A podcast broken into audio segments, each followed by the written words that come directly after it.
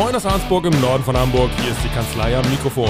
Das sind Dr. Britta Bradshaw, Rechtsanwältin, Notarin und Partnerin der Kanzlei am Rathaus.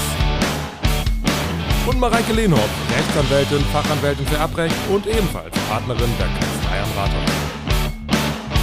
Mein Name ist Jan Warling und ich stelle hier Fragen, die Sie auch stellen würden und Fragen, die sich nicht trauen zu stellen. Und damit fangen wir jetzt an.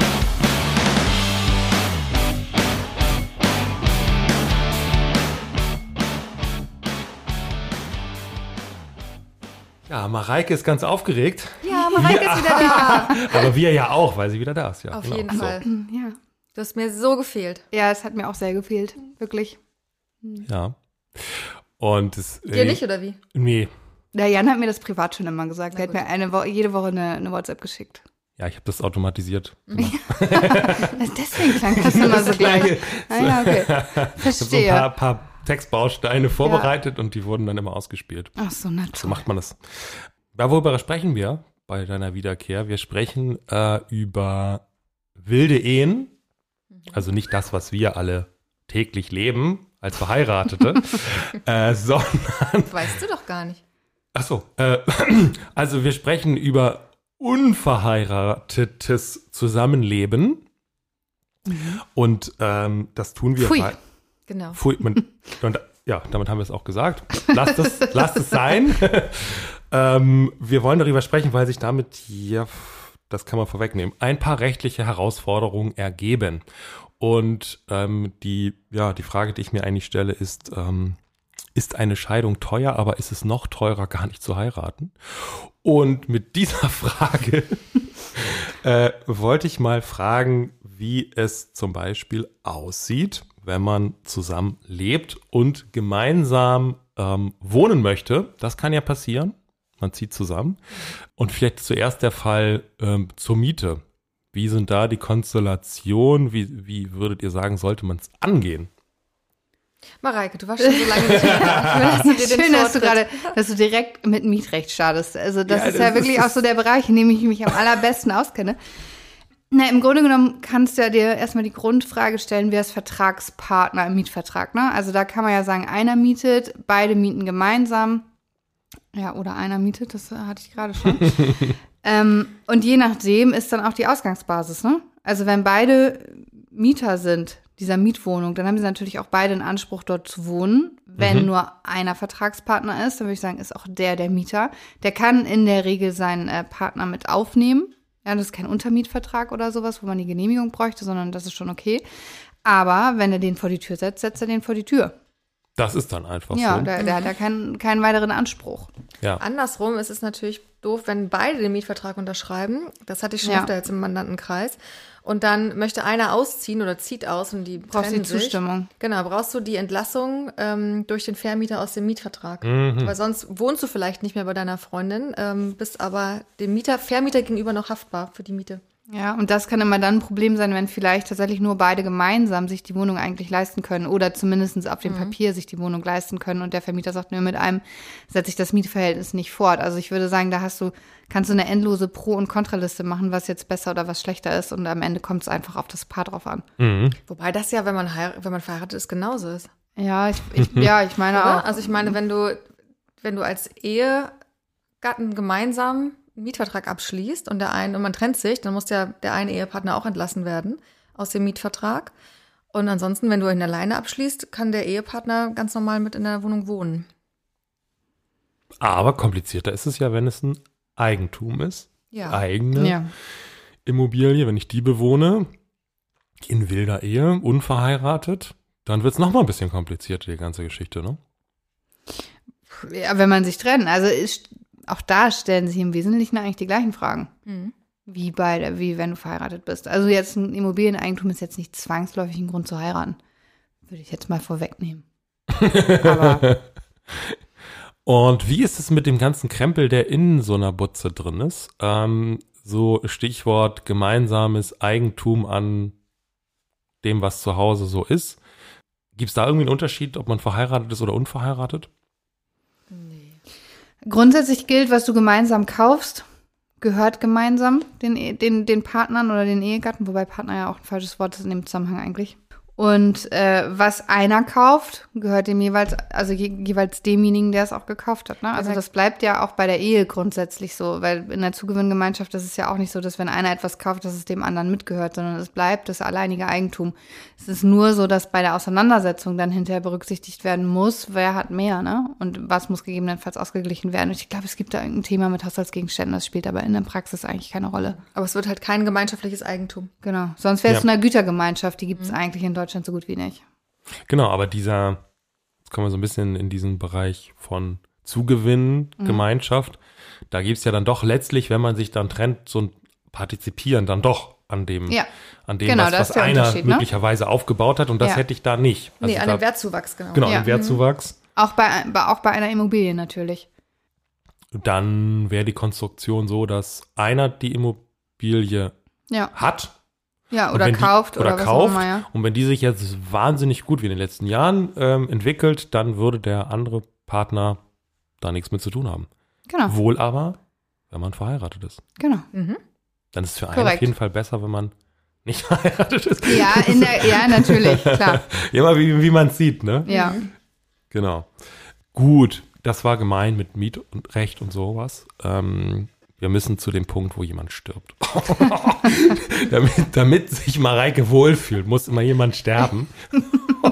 und ja, wie ist es da jetzt? Also wir bleiben meinetwegen bei diesem Fall vielleicht sogar gemeinsam, gemeinsam angeschafft, die Immobilie, und einer verstirbt. Mhm. Unverhe unverheiratet. Ja. Gehen wir davon aus, dass es kein Testament gibt. Tja, vielleicht beraten kein Testament, ja. Okay. Dann gilt gesetzliche Abfolge. Und es wird die meisten wahrscheinlich nicht überraschen, wer nicht verheiratet ist, sondern einfach nur so zusammen, äh, der hat natürlich kein gesetzliches Erbrecht. Das ist nicht vorgesehen. Das heißt, äh, Worst-Case-Szenario, der eine Ehegatte stirbt. Ehegatte, Entschuldigung. Der eine Partner, wie nennen wir sie denn? Lebenspartner ist ja falsch. Lebensgefährte. Lebensgefährte. Lebensabschnitt. Lebensabschnittsgefährte. Nein, das Wort finde ich total blöd. Lebensgefährte. Ja, der eine Lebensgefährte stirbt, mh, dann erbt dessen Restfamilie. Also im Zweifel zunächst mal die Eltern oder wenn es Kinder gibt, die Kinder. Ja, wenn es keine Kinder gibt, die Eltern, wenn es die nicht mehr gibt, möglicherweise Geschwister und so setzt sich das fort, je nachdem, was dann tatsächlich an Familie vorhanden ist. Das bedeutet, die werden Miteigentümer der Immobilie, stehen mit im Grundbuch, dürfen theoretisch einziehen, werden wahrscheinlich sagen, äh, pff, ja, was soll ich jetzt mit der Hälfte? so, lass mal verkaufen beispielsweise. Also da schließen sich natürlich jede Menge gravierende Probleme an. Das bedeutet, wer ein Haus kauft und nicht verheiratet ist, der sollte ganz, ganz, ganz dringend da erbrechtlich Vorsorge treffen, entweder durch ein Testament oder aber gegebenenfalls durch einen Erbvertrag. Ja, und aber was ich, wo ich darauf hinweisen möchte, dass selbst wenn dann Vorsorge getroffen wird, die meisten jungen Paare, wenn man denen das erzählt, die sind dann ganz geschockt, dass die Eltern vielleicht erben könnten. Und Alle, nur nicht die. Genau. Und sagen dann, okay, komm, dann setzen wir uns gegenseitig als Erben ein. Da muss man natürlich wissen, dass man das Erbschaftssteuerproblem hat, ne? Ja, Mhm. Weil du als 20.000. genau Lebensgefährte, jedenfalls zur Zeit, einen Freibetrag hast von 20.000 Euro. Du giltst wie ein Fremder. Das ist natürlich auch nicht ganz äh, un ungefährlich. Und du zahlst dann 30 Prozent Steuern auf alles, was über 20.000 Euro liegt. Das heißt, du bist, also wir haben 20.000 gegenüber 500.000, Ja. richtig? Ja, und du hast noch die Privilegierung, dass du das selbstgenutzte Wohneigentum hast. Ne? Also bei ähm, verheirateten Paaren ist es so, wenn dann derjenige dort wohnen bleibt und das zehn Jahre lang, dann fällt es völlig raus aus der Steuer. Dann braucht man nicht mal die 500.000 Euro Steuerfreibetrag. Das hast du auch nicht als ähm, Paar, als Lebensgefährten. Ja. Also insofern, wenn man sich dafür entscheidet, nicht zu heiraten, selbstgenutztes äh, Wohneigentum hat oder Wohneigentum hat, dann äh, Vorsorge treffen und auch die Erbschaftssteuer irgendwie absichern. Durch Lebensversicherungen beispielsweise. Da muss man sich aber genau beraten lassen, weil wenn man das äh, falsch macht, nämlich klassisch, das heißt, man sagt, äh, ich bin Person XY und ich schließe eine Lebensversicherung auf meinen Tod ab und äh, mein Lebensgefährte ist der Begünstigte, das wäre ja die klassische Konstruktion, dann fällt natürlich auch auf diesen Betrag wieder Steuer an, weil das dann eine Schenkung im Todesfall ist. Das bedeutet, auch das muss man anders machen. Das ist jetzt völlig irgendwie ein anderes Thema, aber passt rein. ist jetzt kompliziert, ja. ähm, auch das muss man so machen, dass man sagt, ich habe eine Lebensversicherung, aber ich bin nicht die versicherte Person, sondern versicherte Person ist mein Lebensgefährte. Hm. Ja? Also nehmen wir an, Jan und ich, wir wären ein Paar. Ich schließe eine Versicherung ab auf dein Leben. Ich zahle die Beiträge Und wenn du stirbst, bekomme ich die Versicherungsleistung. So. Damit es keine Schenkung ist. Dann ist es keine Schenkung, genau. Und das muss man dann, nennt sich über Kreuz, Lebensversicherung über Kreuz, also Risikolebensversicherung. Und so kann man dann die, ähm, die Steuer einfach mit ab, abdecken. um die Zahlung, die auf ihn zukommt, darüber abgesichert zu haben, Ja. wirtschaftlich. Ja. Okay. Also es ist halt insgesamt ein ziemliches Thema, wenn man ähm, nicht verheiratet ist und eine Immobilie kauft, dass man sich einmal überlegt, wie kauft man, auch untereinander, wie kauft man, kauft man in GBR, also in Gesellschaft bürgerlichen Rechts, oder kauft man als Miteigentümer je zur Hälfte, was hat das für Auswirkungen und was ist eigentlich im Todesfall oder was ist auch im Krankheitsfall, so Stichwort Vorsorgevollmacht, dass man einmal alle Punkte beleuchtet. Und Ja, auch es die gibt, Trennung. Genau, auch die Trennung. Es gibt viele, die machen sowas ähnliches wie einen Ehevertrag und sagen dann, für den Fall, dass wir uns trennen, soll das und das mit der Immobilie passieren. Ja, insbesondere, weil es ja ganz häufig so ist, dass auch unterschiedliche, ähm, unterschiedliche Mittel bereitstehen. Das heißt, der eine zahlt 50.000 Euro aus seinem Eigenkapital, der andere vielleicht nichts. Und da muss man ja auch sich die Frage stellen, wie soll das sein, wenn man sich trennt? Ne? In der Regel sagen die meisten, dann soll es irgendwie so zurück, wie es, wie es, wie es halt eingezahlt worden ist. Aber ich sag mal, wenn man sich streitet, streitet man sich natürlich auch ernsthaft darüber, wer hat was eigentlich eingez eingezahlt, ähm, wer hat vielleicht irgendwie Eigenleistungen erbracht, weil er Renoviert, renoviert hat. ja, ja. Genau. All solche Genau. Themen sind dann relevant und das lässt sich sicherlich vertraglich regeln. Partnerschaftsvertrag habe ich in dem Zusammenhang. Glaube ich, nennt man Ja, das dann? Ja, Nee. ein Partnerschaftsvertrag wäre ja eher für Lebenspartner. Lebenspartnerschaften waren ja bis zu dem Zeitpunkt, als die Ehe für alle galt, letztendlich die Homosexuellen, die, die geheiratet haben. Deswegen Okay. passen, pa passen, pa- deswegen Nee, genau. schleudere ich auch immer so bei dem Begriff Partner, Ja. weil das eben der, das falsche Wort ist. Lebenspartner Aber ich würde einfach einen. Vertrag, sag ich mal, abschließen. Sag, Ich kann ja erstmal alles Mögliche im Vertrag wahrscheinlich vereinbaren, dass ich sage, wir kaufen zusammen dieses Haus und das soll so und so funktionieren Mhm. und du verpflichtest dich mir gegenüber, das zu renovieren Ja. und ich verpflichte mich theoretisch, da Geld zu bezahlen und so weiter. Also man könnte ja eigentlich alles regeln, wenn man will. Ja, Ja, genau. Und Und wie normalen Grenzen, praxistauglich ne? das ist, Ja, ne? genau. Ja. Aber man könnte man auch regeln, um das so ein bisschen so eher ähnlich zu kriegen, dass es sowas wie eine Unterhaltsverpflichtung gibt für eine Trennung. Kann man, könnte man sowas vertraglich auch vereinbaren? Kannst du machen, aber das, das macht tatsächlich, also ich hatte das noch nie, das macht kaum jemand, weil gerade das ja auch einer der Punkte ist, warum man nicht heiraten möchte, dass man eben nicht diese ja gesetzlichen, ja, diese gesetzlichen Folgen hat. Ja, okay. Ja, also habe ich, äh, kenne ich auch nicht. Nee. Wenn, dann geht's wirklich ums Haus. Ja. Wie, jetzt seid ihr natürlich keine Steuerberaterin, aber wie schätzt ihr jetzt so von dieser Steuerperspektive ein? Also, wir haben über Erbschaftssteuer gesprochen, da ist es halt ein massiver Unterschied. Ist, ist das aus eurer Perspektive ansonsten irgendwie steuerlich noch ein Thema? Heiraten, nicht heiraten? Naja, klar, Ehegattensplitting.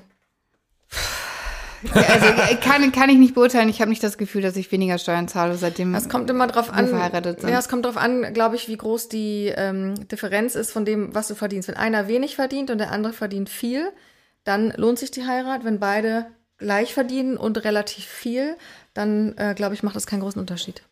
So, so meine ich es auch immer. Es muss ein großes Ungleichgewicht geben, ne? Ja, und dann genau. kann man so ein bisschen spielen, ne? Wird aus meiner Sicht immer ein bisschen überschätzt. Das ist immer so dieses, Ja. dieses Stammtischmäßige, ach, wegen der Steuer und so. Ich habe auch Und- gedacht, wir würden wahnsinnig viel Geld zurückbekommen, nachdem wir geheiratet haben. Das war nicht so. geheiratet, Ja, ja, echt. Nein, Bist Quatsch. dann in ein tiefes Loch erstmal gefallen. Ja. Ich hatte das eigentlich schon ausgegeben, das Geld, Ja, aber das ja, ja, irgendwie ja. hat es nicht funktioniert. Nochmal kurz zurückgesprungen ähm, zum Testament und Erbvertrag. Da habe ich in den letzten Folgen natürlich schon einiges auch gelernt, unsere Hörerin Mhm. wahrscheinlich auch. Und ich stelle mir jetzt vor, wenn man ja nicht verheiratet ist, dann kann man ja wahrscheinlich auch kein gemeinsames Testament machen, oder? Genau. Richtig, ja. Deswegen der Erbvertrag. So, weil das, wenn ich, wenn jetzt beide ein einzelnes machen würden, könnte einer sagen Edgy Badge, ne? Und sagen, ich, Ja. boah, ich habe ein neues Testament neu- neueren Datums und Ja. das Ganze flößt sich auf, ne? Genau. Und dann ist der Erbvertrag, der ist wirklich verbindlich, da komme ich nicht mehr drum herum, egal was ich noch alles tue und wen ich noch Ja, alles du, heirate. also man würde, den, man würde den Erbvertrag dann schon so gestalten, dass er im Prinzip sehr ähnlich dem Ehegattentestament ist, nämlich dass du da auch irgendwie wieder rauskommst, weil ich finde, okay. also Also zu Lebzeiten. zu ne? Lebzeiten Ja. wieder rauskommst, aber nur dann, also nur auf dem Weg, dass der andere das auch mitbekommt, so wie das beim Ehegattentestament ja letztendlich auch ist, ne? Also dass Mhm. du dann auch äh, letztendlich reagieren kannst. Ja, nicht dass der heimliche Brief noch in der Schublade. Das- Ja, genau. Okay, mhm. Ach, übrigens, der Gärtner, der, der erbt. genau. Noch so, so ganz praktische Herausforderungen. Ähm, Auskunft im Krankenhaus. Jemand ist irgendwie, was weiß ich, Notfall, Notaufnahme, zack, man wird irgend- angerufen, hoffentlich. Wir haben hier jemanden, der, der sagt, er gehört zu Ihnen. Ähm, da ist es dann doch ein bisschen schwieriger, wenn man nicht verheiratet ist, oder? In solchen Fällen. Ja, noch schwieriger. Ist ja für Verheiratete auch schon schwierig. Ja. Da, da gibt es ja eine Änderung. Ich weiß gar nicht, Ende diesen Jahres? Ich glaube, Anfang Jahr? nächsten Jahres, dass man zumindest in persönlichen Angelegenheiten. Genau, dass man da Auskunft bekommt. Ansonsten im Krankenhaus tatsächlich, ich glaube, Ehegatten und nahe Angehörige bekommen tatsächlich Auskunft, sind aber nicht entscheidungsbefugt in irgendeiner Form. Und Lebensgefährten sind nichts, ne? Also muss man so Rechtlich sagen. gesehen, Ja. ja. Ja. Das, die sind halt wie irgendwer auf der Straße, der vorbeigeht. Also da gibt's keine Auskunft. Das heißt, äh, da zwingend eine Vorsorgevollmacht mit entsprechender Schweigepflichtsentbindungserklärung in der Vorsorgevollmacht etc. Das ist ganz wichtig. Mhm. Es sei denn natürlich, man möchte das nicht. Ja, also auch, auch das kann natürlich sein. Gerade deswegen habe ich nicht geheiratet. Ich wollte nicht. Ja, nein, aber ähm, das ist auf jeden Fall noch, also es ist für Ehegatten schon zwingend zu regeln aus meiner Sicht. Und aus meiner Sicht ändert sich das auch nicht mit der Gesetzesänderung. Aber für Lebensgefährten ist es noch wichtiger, weil die wirklich nicht mal eine Auskunft erteilt bekommen. Die sitzen dann da wie im, ja, im Kinofilm, sitzen die vorm Saal und warten. Ja. Mhm. Noch so eine Frage, die sich vielleicht im Alltag stellt. Gemeinschaftskonto als nicht verheiratet Zusammenlebende. Gute Idee, schlechte Idee?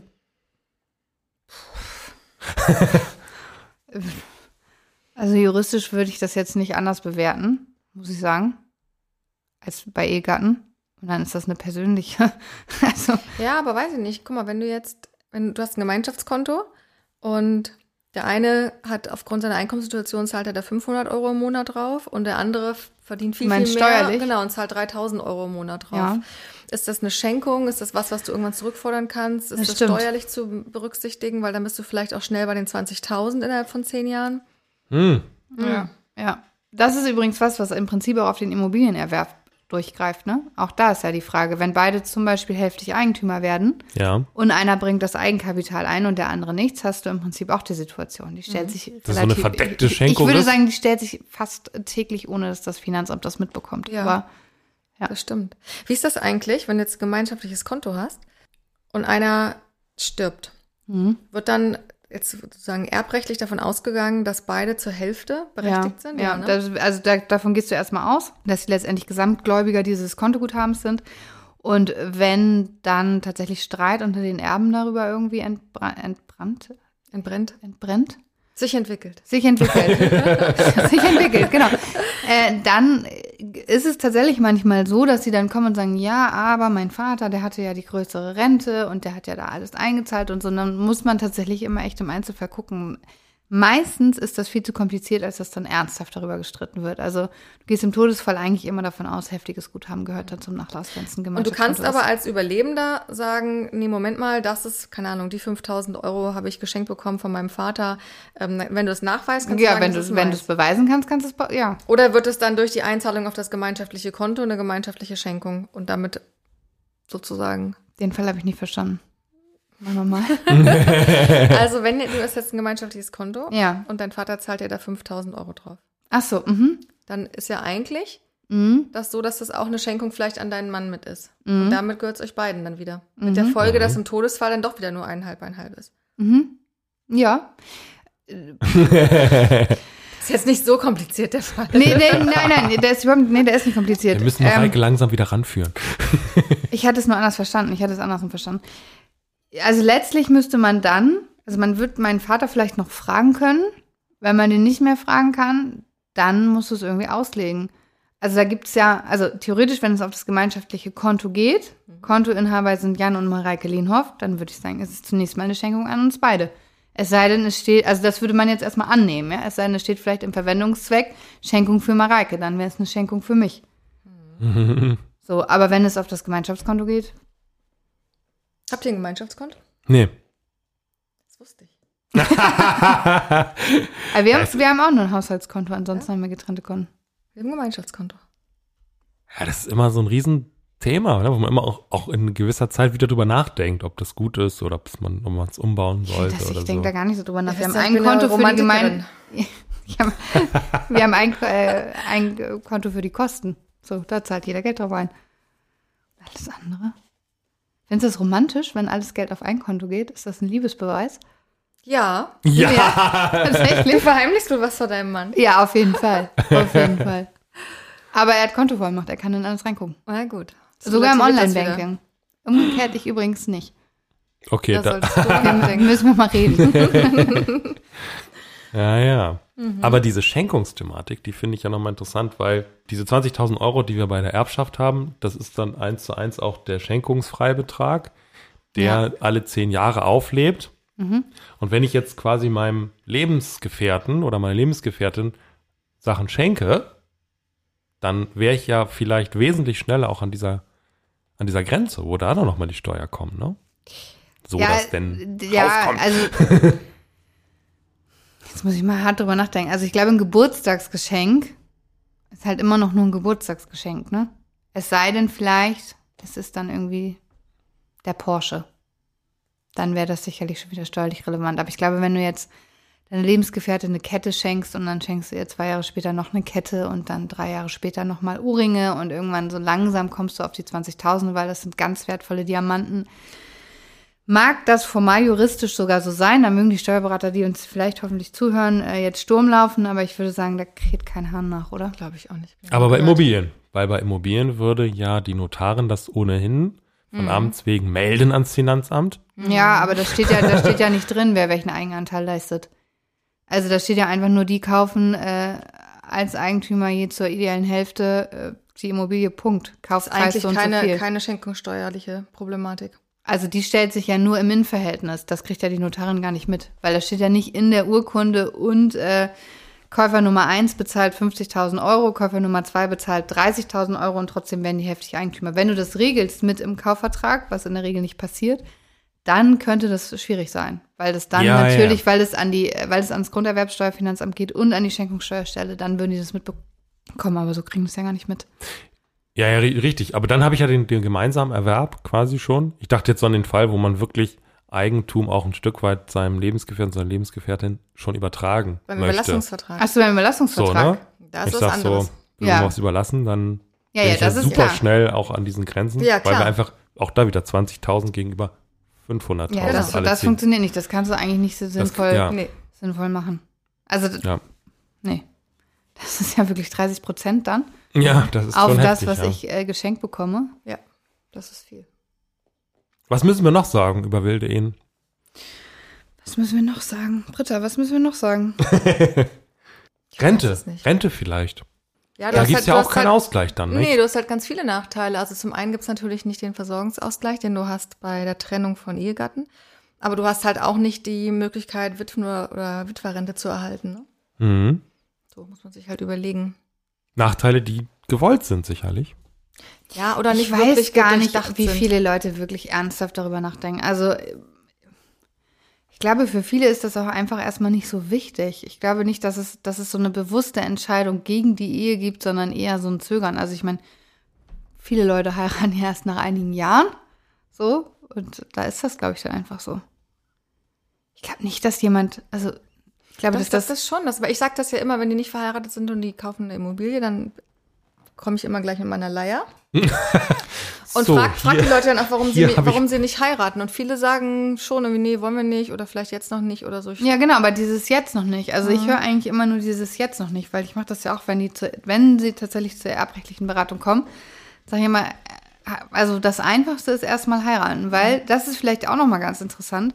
In dem Moment, wo man nicht verheiratet ist, ne, hat man ja auch keine gesetzlichen Erbansprüche, keinen Pflichtteilsanspruch etc. Das bedeutet aber natürlich auch zwangsläufig, dass die Pflichtteilsansprüche etwaiger Kinder oder Eltern, Mhm. die es dann ja gibt, möglicherweise, dass die entsprechend höher sind. Ja, ja. Ne? Also wenn jetzt ein Kind eigentlich alleiniger gesetzlicher Erbe wäre, wäre und ich setze meinen Lebensgefährten als Erben ein, dann hat der mal mit einem Pflichtteilsanspruch von 50 Prozent zu tun.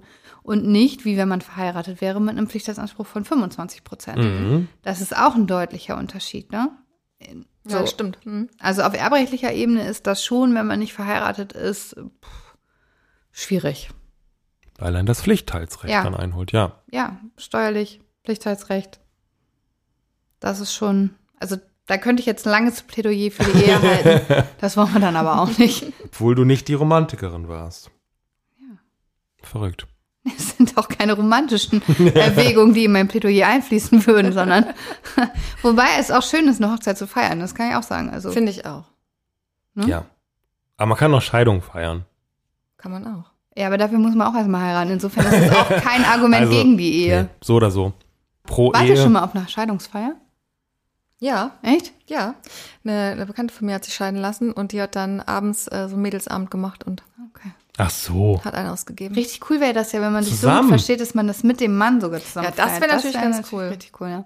Das Ja. halte ich aber in den meisten Fällen für ausgeschlossen. ja. Gut. Haben Das wir ist bestimmt noch eine Schätzfrage, oder? Nee, heute nicht. Echt nicht? Du hast nicht nachgeguckt, wie viel uneheliche, nee, Quatsch, wilde Ehen es gibt? Ja, genau, der Anteil der Ehen zu, zu wilden Ehen. Ja. Nee, nix, gab's nix irgendwie. Du wolltest mich einfach nur verschonen, oder? Ja. So beim ersten Mal. Ja, vielleicht Folge 2 nach deiner Rückkehr mal gucken. Ne? Okay. Schauen wir mal. Alles klar. Tschüss. Tschüss. Tschüss.